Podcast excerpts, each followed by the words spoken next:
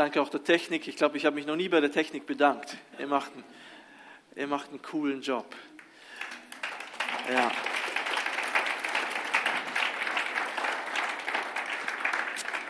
Einfach nur, nur so eine Sache. Ich habe ich hab irgendwie nicht geweigert, mich zu danken, aber ich habe immer von Paulus, bei Paulus, er dankt nie jemandem. Habt ihr das gemerkt?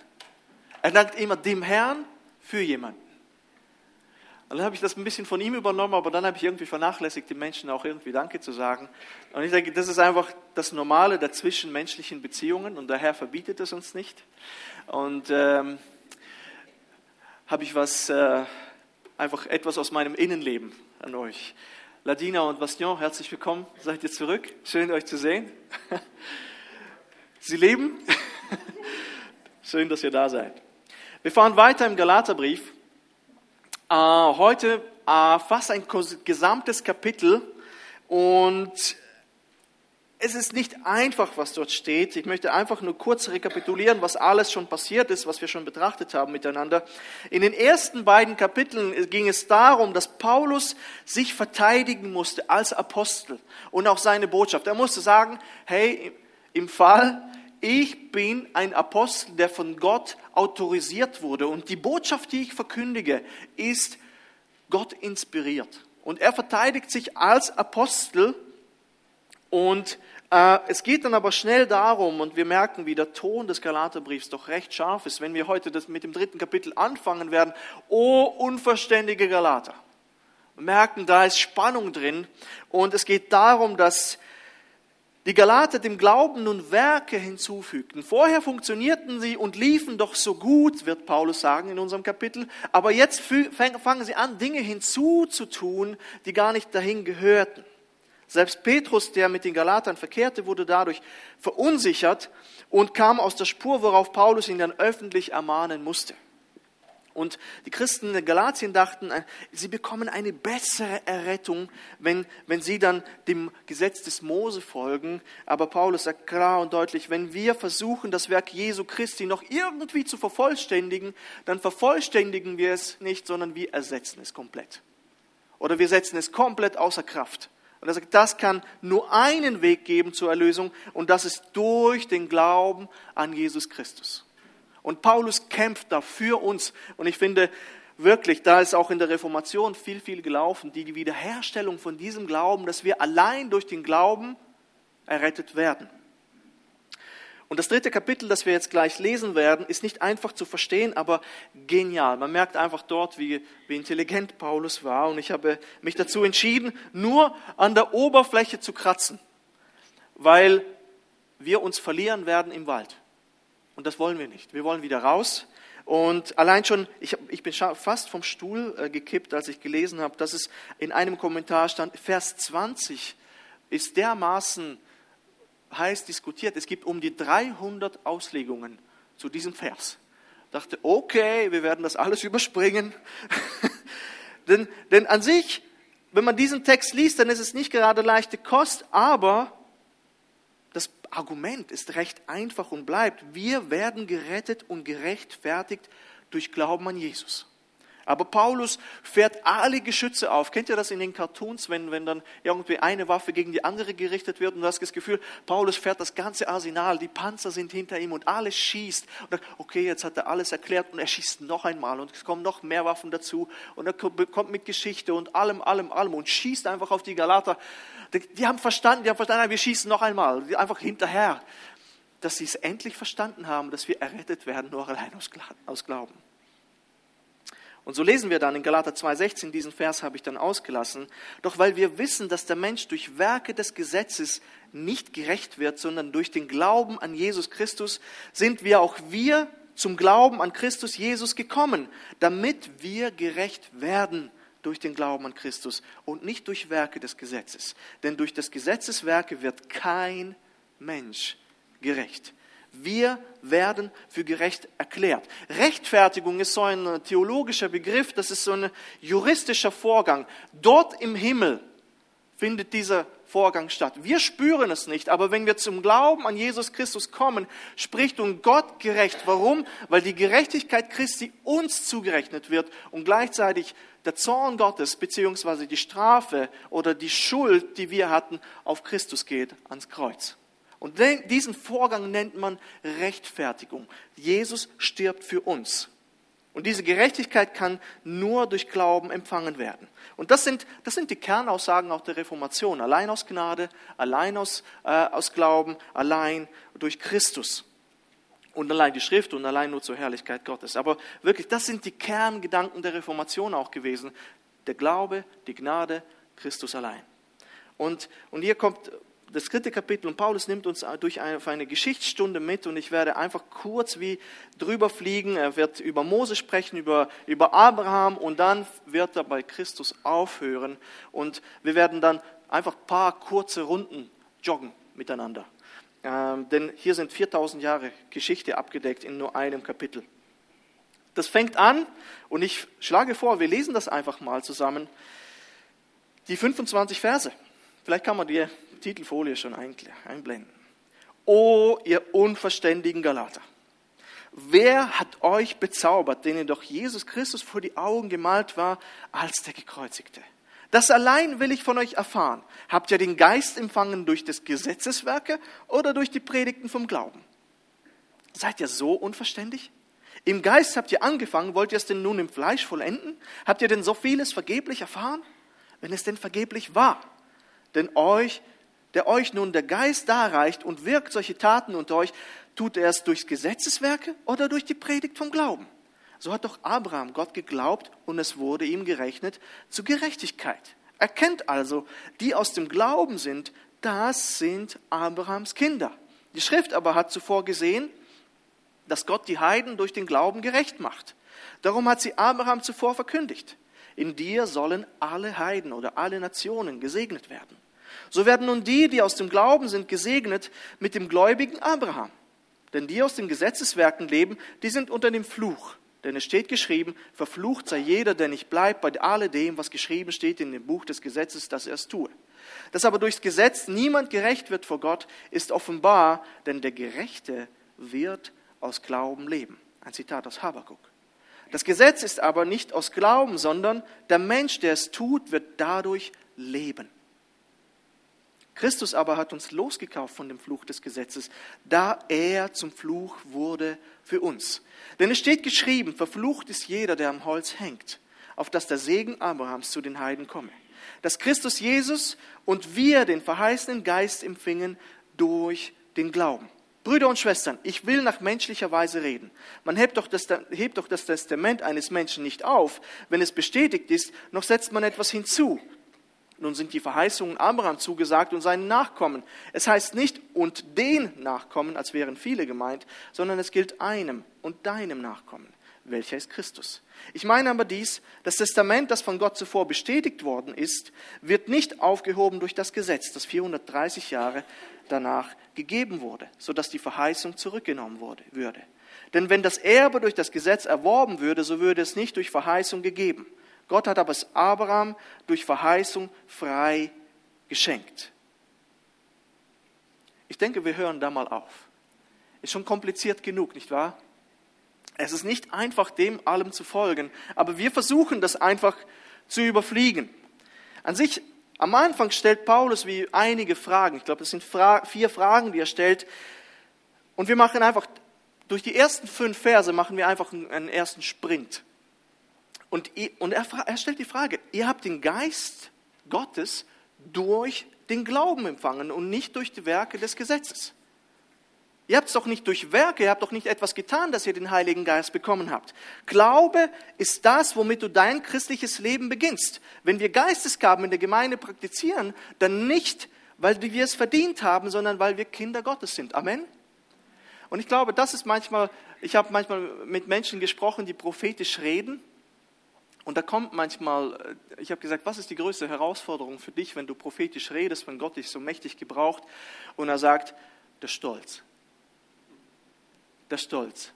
Irgendwann, wenn Gott dich gebraucht und durch dich redet und wirklich Menschen überführt von Sünde oder was auch immer oder wirklich Du sprichst in eine Situation hinein oder der Geist Gottes durch dich und du merkst, wow.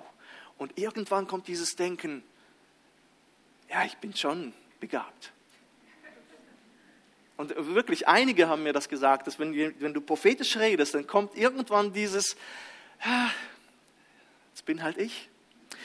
Und, und das, ist, das ist genau das. Er sagt, schaut mal, der Geist Gottes, der in euch lebt, und, und selbst die Geistesgaben, die ihr praktiziert, wenn man weiter das Ganze spinnt, dann sind das nur Geschenke. Ihr habt es empfangen durch Glauben. Das ist etwas gewesen, das ihr nicht verdient habt, wozu, wozu ihr ähm, nichts beigetragen habt. Wir sind Kinder Gottes. Wir sind angenommen, wir, uns wurde vergeben, wir sind gerecht gesprochen, wir werden geliebt. Und weil Jesus in uns lebt, wie Galater 20, 2,20 sagt, nicht mehr ich, sondern Christus lebt in mir, tun wir die Früchte des Geistes und die Werke. Und wir können uns niemals, niemals, ob du Prediger bist oder ob du irgendwo im, im, Dienst bist und sei es auch deine Arbeit, das ist alles eine Gabe von Gott und Gnade von Gott, dass du es tun kannst. Ob du ein guter Verwalter bist oder irgendeinen Dienst in, äh, in der Gemeinde hast, auch das ist Gnade. Und er bringt dann einfach weitere Argumente und wir merken in unserem, er, er, argumentiert mit Abraham, er argumentiert mit Mose, er argumentiert mit dritte Buch Mose, er argumentiert mit Habakuk. Was will er zeigen? Was will Paulus die ganze Zeit zeigen? Das Heil gab es schon damals allein durch Glaube und Gnade. Schon damals im Alten Testament. Die Galater argumentiert mit dem Alten Testament und so bringt er ihnen Beispiele aus dem Alten Testament. Ihr schießt mit, zu mir mit der Bazooka, ich schieße zurück mit der Bazooka. Einer viel größeren Bazooka. Ja, es war schon immer, will Paulus sagen, es war schon immer eine Herzensbeziehung. Es war schon immer eine Herzensbeziehung zwischen meinem Volk und mir. Und es ging nie darum, dass du irgendwie gerecht werden konntest durch Zahlen des Gesetzes. Und was viele missverstehen, ist, dass das Gesetz nie gegeben wurde, um Menschen zu rechtfertigen. Und wenn wir Paulus folgen, werden wir dann auch sehen, warum. Das erste, der erste Hinweis, wir gehören zu Abrahams Glaubensfamilie. Das sind die Verse 6 bis 9 und ich werde kurz noch auf 15, 18 da eingehen. Und das hier ist wichtig, weil für Israel alles mit Abraham begonnen hat.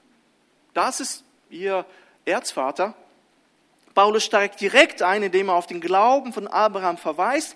Er wurde gerecht gesprochen, weil er glaubte und nicht, weil er etwas tat. Paulus zitiert hier aus 1. Mose 15,6. Abraham, also bevor er noch Abraham geheißen hat, glaubte dem Herrn und das rechnete er ihm zu Gerechtigkeit. Das heißt, er wurde gerecht gesprochen. Abraham wurde also nicht durch die Beschneidung gerettet, die auch erst später kam. Als Abraham berufen wurde, so sagt der Herr, geh aus deinem Vaterland und von deiner Verwandtschaft und aus deines Vaters Hause in ein Land, das ich dir zeigen will, und ich will dich zum großen Volk machen und will dich segnen und einen großen machen, äh, großen Namen machen, und du sollst ein Segen sein. Und diesen Segen spüren wir bis heute. Es ist praktisch unser unser Urvater, was den Glauben anbetrifft. Und dann verspricht Gott Abraham, ihn zu segnen, obwohl er noch gar nichts tun konnte. Es gab keine Beschneidung, aber er war schon gerecht gesprochen aufgrund von dem, dass er Gott vertraute. Dass er, dass er Gott vertraute, dass das, was Gott tut und macht, äh, auch tun wird. Denn es ging ja damals nicht darum, dass äh, Abraham an Jesus Christus glauben konnte sondern er vertraute Gott, dass er aus ihm ein Volk machen wird, das, das zahlreicher sein wird als die Sterne am Himmel. Und Abraham hat sich diesem Gott anvertraut und gesagt, ich will dir folgen. Und, und ging aus einem Land, das, aus Chaldea in ein Land, das ihm komplett fremd war. Und dieses Vertrauen, dieser Vorschuss an Vertrauen an Gott wird von Abraham mit dem Glauben quittiert und das wird ihm zur Gerechtigkeit gerechnet. Gott konnte auch das Gesetz zum Beispiel war auch noch nicht da. Aber die aus den Juden sagen dann, ja, das Gesetz ist ja gekommen. Aber, aber als Abraham war, gab es noch gar kein Gesetz. Es gab kein Gesetz. Was Paulus ein, andeutet, ihr kennt die Bibel viel zu wenig, ihr Galater. Das sage ich nicht ich, sagt Paulus. Ihr kennt die Bibel viel zu wenig. Gott konnte nicht plötzlich die Art, wie Menschen erlöst wurden, ja, ja, jetzt sind jetzt die Gesetze gekommen, die Werke gekommen. Er sagt, halt, halt, halt, halt, halt, das war schon vorher nicht so. Früher konnte man gerecht werden aufgrund des Glaubens. Und nur so ist es immer schon gewesen. Das Gesetz ist dazu gekommen, um auf Sünde aufmerksam zu machen, aber nicht um zu retten. Und das müssen wir verstehen. Wirklich, das Gesetz ist gut und richtig, wird Paulus dann sagen. Es ist gut, dass es da ist. Aber es ist dazu da, um zu sehen, was wir falsch tun. Aber nicht, um uns zu retten. Es kann uns nicht retten. Es war für eine Zeit da und zeigte, dass man Opfer und Sühne brauchte. Du hast irgendwas übertreten, du hast irgendwas falsch gemacht und jedes Mal musste ein Tier sterben für das, was du getan hast. Regelmäßig, ich weiß gar nicht, wie viele Millionen, Millionen, vielleicht Milliarden Tiere Israeliten geopfert haben in all dieser Zeit. Aber Abraham ist ein Modell für alles, was dann danach kommt, mit diesem Glauben. Er glaubte und wurde für gerecht gesprochen. Und Paulus sagt dann in den Versen 15 bis 18, die habe ich hier nicht eingeblendet, dass der Nachkomme und die Nachkommen kommen werden. Paulus weiß, dass nur durch Jesus der Segen zu den Heiden kommen wird. Und diese Linie der Verheißung ist heute erfüllt. Es ist schon verrückt, wenn man, wenn man am Ende von diesen 4000 Jahren ist. Man sagt, wow, wir erleben das live mittendrin statt nur dabei. Kennt ihr das deutsche Sportfernsehen von früher? Die hatten so einen Slogan, mittendrin statt nur dabei. Du liest über eine Verheißung, du weißt, es wird irgendwann kommen, wie zum Beispiel jetzt die zweite, die Wiederkunft Jesu. Und denkst, ah, es wäre cool, wenn man schon dabei sein könnte. Nicht wahr? Oder will jemand noch da bleiben? Ich will gehen. Ich, parat, keine Koffer packen, gehen. Paulus weiß, dass nur durch Jesus der Segen zu den Heiden kommen wird. Und, und, und das, ist, das ist erfüllt. Und deswegen sagte er auch, Abraham, euer Vater, Johannes 8, 56, sah dem Tag meines Kommens mit jubelnder Freude entgegen. Und er hat ihn erlebt und hat sich darüber gefreut. Oh wow. Wow, Abraham im Himmel sah, dass dieser Tag kommen wird.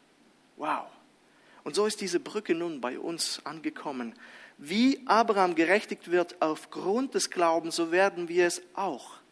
Wir sind seine Nachkommen. Wir sind die Abraham, Abrahams Nachkommen. Er war ein Chaldäer, du bist ein Schweizer oder ein Portugiese. Vollkommen egal. Du wirst gerechtfertigt aufgrund deines Glaubens. Und schaut, wie Vers 8 dann sagt, dass Gott die Heiden oder andere Übersetzungen, die Nationen aus Glauben rechtfertigen werde. Gott möchte heute noch Menschen von überall nach dem Glauben retten. Noch heute. Ich wünsche mir so sehr diese Schau, die Gott hat, für mich persönlich und auch für unsere Gemeinde, Herr, wirklich öffne mir die Augen für die Menschen da draußen. Du, du hast den Weg geebnet, nicht nur für Israel, sondern für alle. Für alle. Albaner, Kosovaren, äh, Serben. Ich möchte extra Nationen nennen, die uns triggern, die uns reizen. Türken. In Deutschland ist das Reizwort Türke früher gewesen, jetzt weiß ich nicht mehr, bin schon lange nicht mehr dort.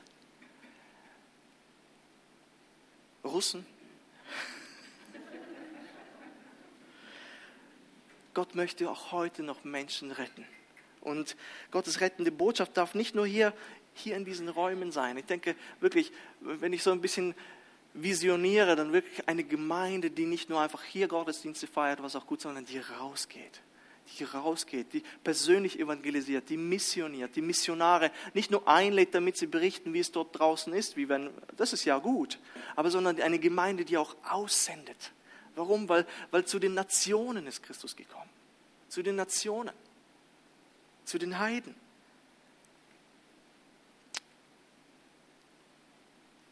Wir haben einen alles umfassenden Gott und einen alle umfassendes Evangelium. Wir sind da herausgefordert, es zu nehmen und zu denen zu bringen, die es nicht haben, die es nicht haben. Wir machen gerade dieses Buch von ähm, David Blatt in der Kleingruppe und wir merken, wie wir schon jetzt herausgefordert werden, einfach zu so einem Lebensstil, der auch wahrscheinlich dann bald auch kommen diese Themen auch, Mission und Evangelisation. Und Gott wünscht sich, dass Menschen aus allen Ländern gerettet werden.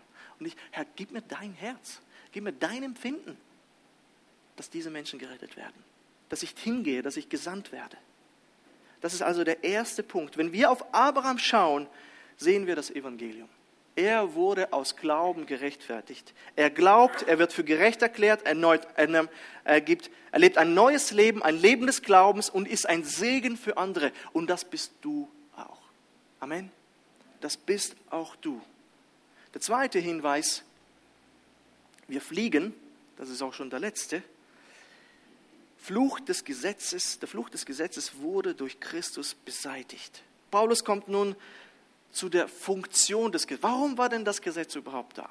Warum war das da? Alle, die unter dem Gesetz sind, und das sagt dann dieser Vers 10, sind unter einem Fluch. Wow.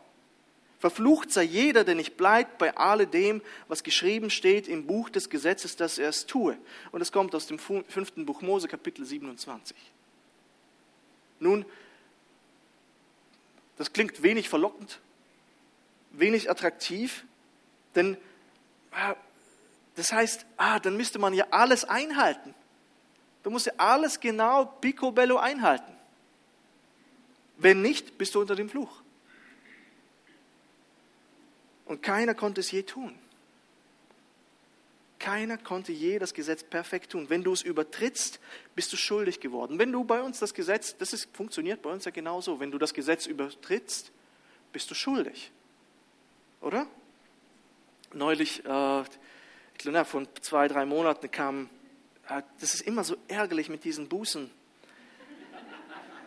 Immer, immer 1 kmh, 2 kmh, 3 kmh, 1 kmh und irgendwie jedes halbe Jahr einmal oder so. 40 Stutz. Du denkst, das gibt es nicht. Heimatland 1 kmh. 1 kmh. Aber geh mal hin und streite mal mit der Polizei. Habe ich nie gemacht. Du hast keine Chance. Die werden dich anschauen, sagen, raus, schuldig, zahlen. Und so ärgerlich war es, dass, dass es neulich 6 kmh zu viel waren, dann sind es 100 Stutz. Wieder 1 kmh über diesen 5. Denkt, oh nein, das kann nicht wahr sein. Denkt ihr, ich bin hingegangen und habe mich beschwert? Nein, ich habe es gezahlt. Einer zu viel ist nicht erlaubt, also trage die Konsequenzen. Und so war es in Israel auch. Du hast das Gebot übertreten und Jesus hat sogar das sogar raufgeschaut. Wenn du sogar in Gedanken das Gesetz übertreten hast, wenn du die Frau so und so angeschaut hast, wenn du versucht hast, deine Steuererklärung nur in Gedanken zu fälschen, es aber doch im letzten Augenblick nicht getan hast, ist da schon etwas passiert in deinem Herzen. Die kleinste Verfehlung hat dich verurteilt. Wer unter dem Gesetz ist, ist unter einem Fluch. Ist wie ein Fluch. Wir werden also immer wieder schuldig vor Gott. Wir scheitern am laufenden Band. Die ganze Zeit. Auf jeden, jeder Stirn steht schuldig. Schuldig. Und so müssen wir verstehen, dass der Fluch von uns genommen werden muss. Das ist die, das ist die biblische Geschichte. Es geht darum, das Gesetz ist dazugekommen, um zu zeigen, wie sündhaft die Menschen gewesen sind. Denn vorher wusste sie nicht, muss ich 50 waren oder 70? Und dann kam das Gesetz und, und jeder wusste, okay, du darfst, sollst nicht töten. Töten ist nicht erlaubt. Dann wusstest du, wenn du jemand getötet hast, hast du gesündigt. Vorher war das eine Gewissensfrage und das Gewissen stumpfte immer mehr ab, sodass die Menschen, äh, Sodom und Gomorra zum Beispiel, so auf diese Art und Weise lebten. Also komplette Anarchie und keine Ordnung. So sind all diejenigen, die auch sich auf das Gesetz verlassen haben, unter dem Fluch oder verlassen unter dem Fluch, sagen Verse 10 bis 12. Darum muss die Rechtfertigung anders geschehen als durch das Halten vom Gesetz. Und das ist der Glaube.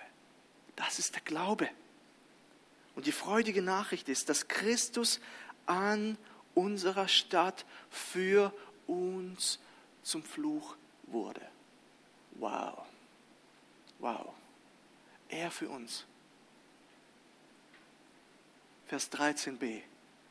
Der er zum Fluch wurde, hier da unten. Für uns, denn es steht geschrieben, verflucht ist jeder, der am Holz hängt. Früher hat man Menschen bei Vergehen meistens zuerst gesteinigt und dann hat man sie aufgehängt an einem Pfahl. Und die Menschen hingen da und das war eine große Schande. Gut, du als Toter hast es nicht mehr gemerkt, aber äh, deine Familie und all die anderen, das, das war eine Schande. Du hast das gesehen, du hast weggeschaut, vielleicht sogar noch ausgespuckt, ich weiß es nicht. Das war, du wurdest zur Schau gestellt und das passierte nur mit Jesus. Genau das. Paulus nimmt bewusst, beziehungsweise Jesus hat bewusst diesen Weg gewählt, der Schande und des Fluches. Es war nichts Schönes dort am Kreuz. Dieses Kreuz ist so schön. Aber dort, was da, da, was da drauf stattfand, ich sage nicht, dass wir ein hässliches Kreuz kaufen müssen, aber was da drauf stattfand, war furchtbar. War furchtbar. Die Juden kannten das aus den Schriften des Mose, das war jedem bekannt dass, dass, dass du verflucht wurdest, verflucht warst, wenn du am Holz gehangen bist. Und das war ein sichtbares Zeichen dafür, dass jemand als Übertreter oder Krimineller verurteilt war. Und Jesus wurde zu einem Kriminellen für dich. Der unschuldige Jesus ist der Übertreter für mich und dich geworden.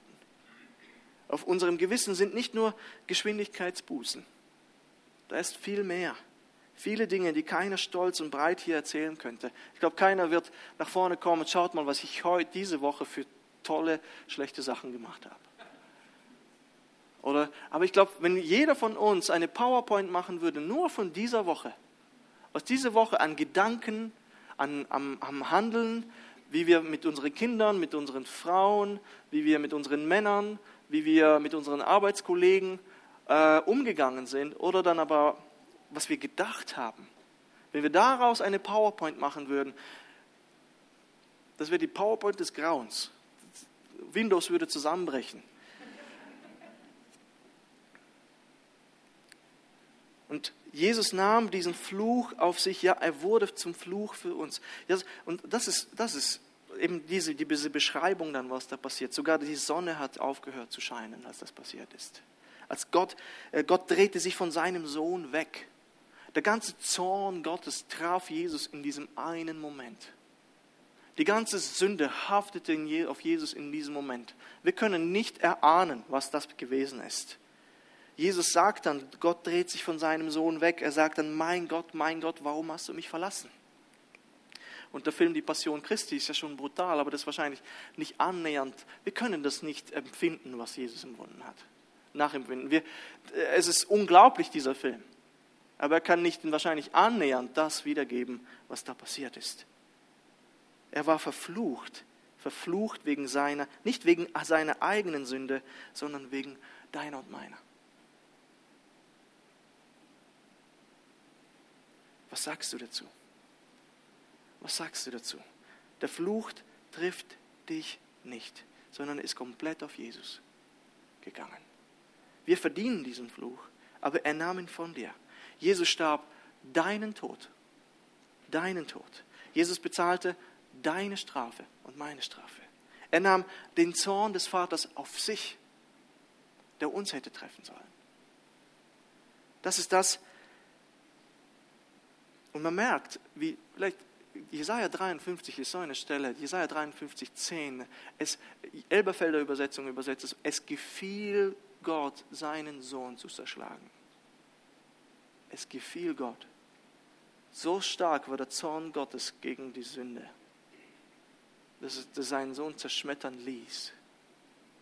Das ist brutal. Das ist brutal. Und das ist das, was wir an der Taufe nächste Woche feiern werden. Der Tod Jesu wird uns zugerechnet. Er starb an unserer Stadt, und der Fluch wird auf ihn übertragen.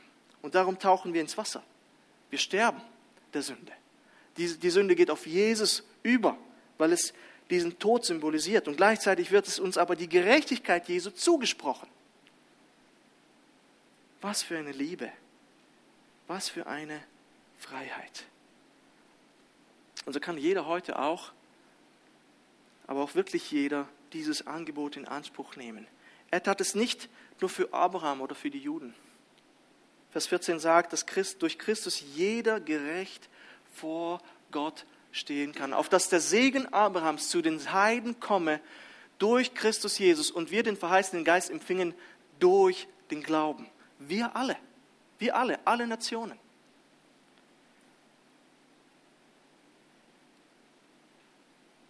Wie kannst du es tun, dieses Glaubenswerk, dieses Erlösungswerk Jesu am Kreuz annehmen? Durch Glauben. vertraue darauf. Vertraue darauf, dass Christus für deine Schuld starb. Und wenn du schon lange mit Jesus unterwegs bist, dann, dann bade in dieser Wahrheit. Ist vielleicht das falsche Wort. Ähm, Ruhe in dieser Freiheit und in dieser Wahrheit. Es gibt nur zwei Wege für die Menschen. Wenn wir versuchen, das ewige Leben zu verdienen, verdienen der Vergebung durch deine eigene Leistung, durch unsere Gesetzlichkeit, dann hast du nur ein Schicksal. Und das ist der Fluch. Das ist der Fluch. Wenn wir aber aufgeben und einfach durch Gottes Gnade an das vollkommene Werk Christi glauben, werden wir das Gericht Gottes nicht tragen, sondern nur den Segen Gottes empfangen. Nur den Segen Gottes. Oh, es ist so befreit. Ich bin da gesessen in, in, im Lobpreis und dachte, Herr, wow, lass mich verstehen. Lass mich mehr verstehen, was da passiert ist. Es ist nicht nur der Glaube, gerettet zu werden, sondern wir leben dann im Glauben. Das ist ja das Spannende. Es ist ja nicht nur einfach so, okay, das ist passiert, aber dann, dann gibt es noch ein Leben in Fülle, sagt Jesus sogar. Und im Glauben. Denken wir an Abraham und das Buch des Jakobus und an Hebräer 11. Sein, sein rettender Glaube drückte sich auch in, in radikaler Nachfolge Jesus gegenüber aus. Er folgt Jesus nach, voll Bretsch. Es ist der Glaube allein, der rettet. Aber dieser Glaube ist niemals allein. Dieser Glaube hat als Frucht auch Werke. Diese Werke retten uns nicht, sondern das ist das, was Gott in uns tut, wenn wir den Geist Gottes in uns haben. Das ist der große Unterschied. Gott erwartet sogar, dass, dass, dass, dass Früchte des Geistes in uns erwachsen, aber diese Werke äh, retten uns nicht. Sie zeigen sich automatisch, weil Gottes Geist in uns lebt. Schaut mal, Abraham, er glaubt und wie radikal er dann Gott nachfolgt. Ich meine, er ist bereit, seinen eigenen Sohn zu opfern. Warum machst du das für einen Gott? Weil ich glaube, du weißt, dass dieser Gott alles ist. Wir müssen unsere Kinder nicht opfern. Aber radikal Jesus nachfolgen, das ist das, was er erwartet. Die Vorstellung, dass Rechtfertigen ich habe hier ein Zitat, die Vorstellung, dass Rechtfertigung allein durch Glauben eine Lizenz für ich lebe so, wie es mir passt, ist, verfehlt die Idee dahinter. Du verstehst dann weder Gnade noch Glauben. Diejenigen, die allein durch den Glauben gerettet wurden, werden für immer verändert. Es ist nicht nur unsere Position, die sich vor Gott ändert, wir sind jetzt gerechtfertigt, sondern unsere Herzen verändern sich auch. Er pflanzt den Geist Gottes in uns, hat es hier, hier geheißen. Und, und wir tun die Werke Gottes. Wir tun die Werke Gottes. Das sind Wahrheiten. Wir haben nur ein Hundertstel von dem betrachtet, was in diesem Text steht. Aber ich möchte einfach diese zwei Wahrheiten festhalten, die wir da angeschaut haben. Wir gehören zu Abrahams Glaubensfamilie. Und der Fluch, der uns hätte treffen sollen, wurde durch Jesus Christus beseitigt. Ich möchte beten. Herr, ich möchte dir danken, dass du das Heil für alle Menschen geöffnet hast. Und ich bitte dich, dass wir offen sind für Menschen aus allen Nationen, wie es hier im Text geheißen hat, offen sind für persönliche Evangelisation, offen sind für Evangelisation als Gemeinde offen sind auch für die Möglichkeit, dass du uns in die Mission äh, senden könntest. Auch als Gemeinde uns ausrichten, denn wir sehen, du hast dich nicht nur für Israel ähm, geopfert, sondern für alle Menschen. Und alle Nationen werden erreicht. Und ich bitte dich, dass da etwas in unserer Gemeinde und persönlich bei uns läuft. Sie müssen nur diese wunderbare Hoffnung, dass Menschen aus Glauben allein, durch Gnade allein, durch Christus allein gerettet werden. Sie müssen diese wunderbare Hoffnung hören. Danke, dass du die Konsequenzen von der Sünde, vom Fluch der Sünde und vom Fluch des Gesetzes, dass du das alles auf dich genommen hast und getragen. Du bist zum Fluch an unserer Stadt geworden. Und ich denke, wenn wir jetzt das Abendmahl nehmen werden, wird es auch so sein, dass wir auch dankend das annehmen. Danke, Jesus du bist gebrochen worden, du bist geschlagen worden, du bist, hast dein Blut vergossen.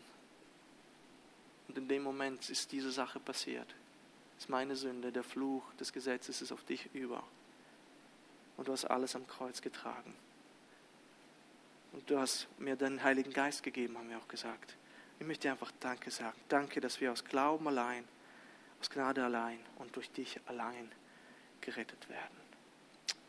Amen.